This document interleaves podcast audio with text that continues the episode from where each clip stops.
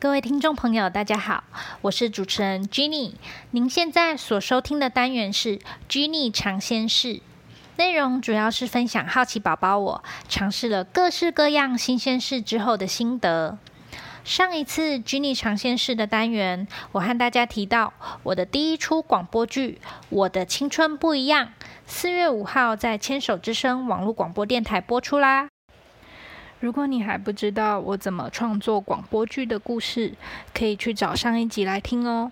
我会把链接放在资讯栏。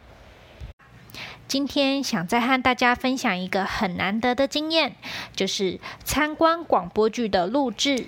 就在我剧本写好，确定可以录成广播剧之后，我就询问节目企划，方不方便让我去参观广播剧录制的现场。没想到节目企划很干脆的就答应了。我当下真是有一种喜出望外的感觉。确定了录音的时间和地点之后，我也询问如果去参观有没有什么要注意的事。节目企划提醒我要记得带有盖子的饮料。避免万一饮料洒出来，弄坏了昂贵的机器。除此之外，就没有什么其他需要注意的地方了。终于到了录音的这天，这天导演和演员们要一次排练录制两出戏。我怀着既兴奋又期待的心情，来到了大家排练的地方。才刚到现场，我就看到导演和演员早就已经到了。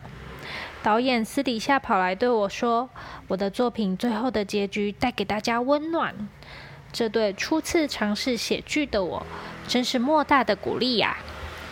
之后我就在一旁观摩导演带着演员排练。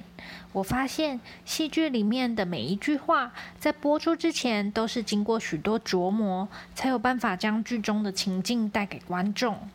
举例来说，其中一出剧，剧中有位演员要呼唤他的妈妈，导演就指导演员，当两个人的距离不同的时候，我们呼唤对方的方式也会不同。如果是在房间内看到对方在门口，呼唤的方式就会比较大声，妈；如果是坐在对方的床边呼唤他，这样只要轻轻叫一声妈，这样就可以了。我还发现导演好像有读心术，因为是广播剧，没有画面，所以有些地方我在剧本里面没有写出来。但是导演在指导演员的时候，还是提到这边你的口气要像抱着他说一样，这样听起来才会温暖。我当时听到，觉得导演好厉害，怎么知道我在写这一个场景的时候，脑中的画面真的是妈妈抱着女儿在说话。另外，在观摩的过程中，我也发现了演员辛苦的一面。我的剧里面有一个场景是女主角因为化疗的副作用一直呕吐，要怎么在不想呕吐的状态下把这个场景演得逼真？我看到演员反复练习了好几次，导演也利用大家休息的时间做个别指导，这让我想到。大家有没有想过，我们看到的影视作品里面，如果有配音的部分，配音员要怎么把跌倒、呕吐、老人这些声音演得逼真呢？我想反复练习一定是不可或缺的一环吧。我们欣赏作品的时候，真的别忘了台上一分钟，台下十年功哦。排练结束之后，就是进录音室录音了。这是我第一次进到录音室呢。录音室里面又有两个隔间，一个是演员在里面录音的录音室，一个是导演和配音老师监听和工作的控制室。录音室里面的场景就像我们在电视上看到歌手在录音室录音的样子，演员会戴起耳机对着麦克风讲话。控制室则是有很多机器，像是音响。电脑、混音设备等等，上面有密密麻麻复杂的按钮。我发现控制室也摆放了台湾的机房必备物品——绿色乖乖。这两个隔间中间有一个大大的观察窗，导演可以透过玻璃看到里面演员的状况。录音室和控制室中间隔了两道隔音门，隔音门好厚好厚。我目测大概有五公分这么厚吧。正式录音开始了，十几位演员一起进到录音室里，共用三个麦克风，录音室顿时变得拥挤起来。这时也要考验演员彼此间的默契，大家聚精会神，轮到自己要接话的地方，不能抢拍，也不能慢半拍。如果有讲错、忘词、吃螺丝，或是情绪表现不够好的地方，都要重来。配音老师也要把那段剪掉，接上录好的段落。演员讲完自己的台词以后，就要走位，让出麦克风给下一位接话的演员。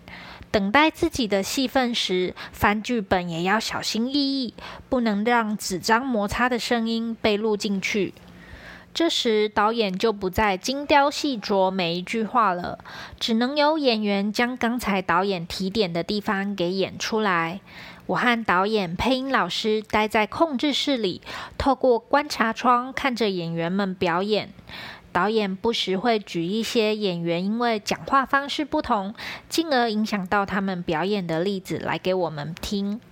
比方说，有的演员虽然讲话完全不分卷舌音和非卷舌音，但因为他说话的口吻非常自然，所以导演也不会特别要求他把卷舌音发得很标准。还有的演员讲话的时候，嘴巴周围的肌肉比较紧绷，所以对他而言，要演出一些大鸣大放的情绪就比较困难。听了导演的说明以后，我又更佩服导演。除了在排练时把声音的各种不同表演方式处理得非常细腻之外，还可以非常快的就观察出演员的问题所在，并解说给我们听。我听了演员将我的剧本演出来，发现虽然有些台词演员的诠释和我写剧本时所想象的语气不一定完全相同。但演员对角色的想象会透过他们的诠释，更凸显出角色的某些个性或特质。我也觉得这样的表演方式蛮好的。当演员把台词都录完之后，还需要配音老师加上音效，这样才会是我们在电台听到的广播剧。看到自己写的剧本，透过导演、演员、配音老师。这么多工作人员的合作，最后录制成了广播剧，心中真是满满的感谢呀！在这边，我想透过这个单元向所有工作人员道谢，谢谢你们的辛苦，让我的作品可以被演出来，呈现给听众。好啦，今天的单元就分享到这里。如果你喜欢这样的内容，欢迎你帮我按赞、订阅和分享给更多的人知道。我们下次再见啦！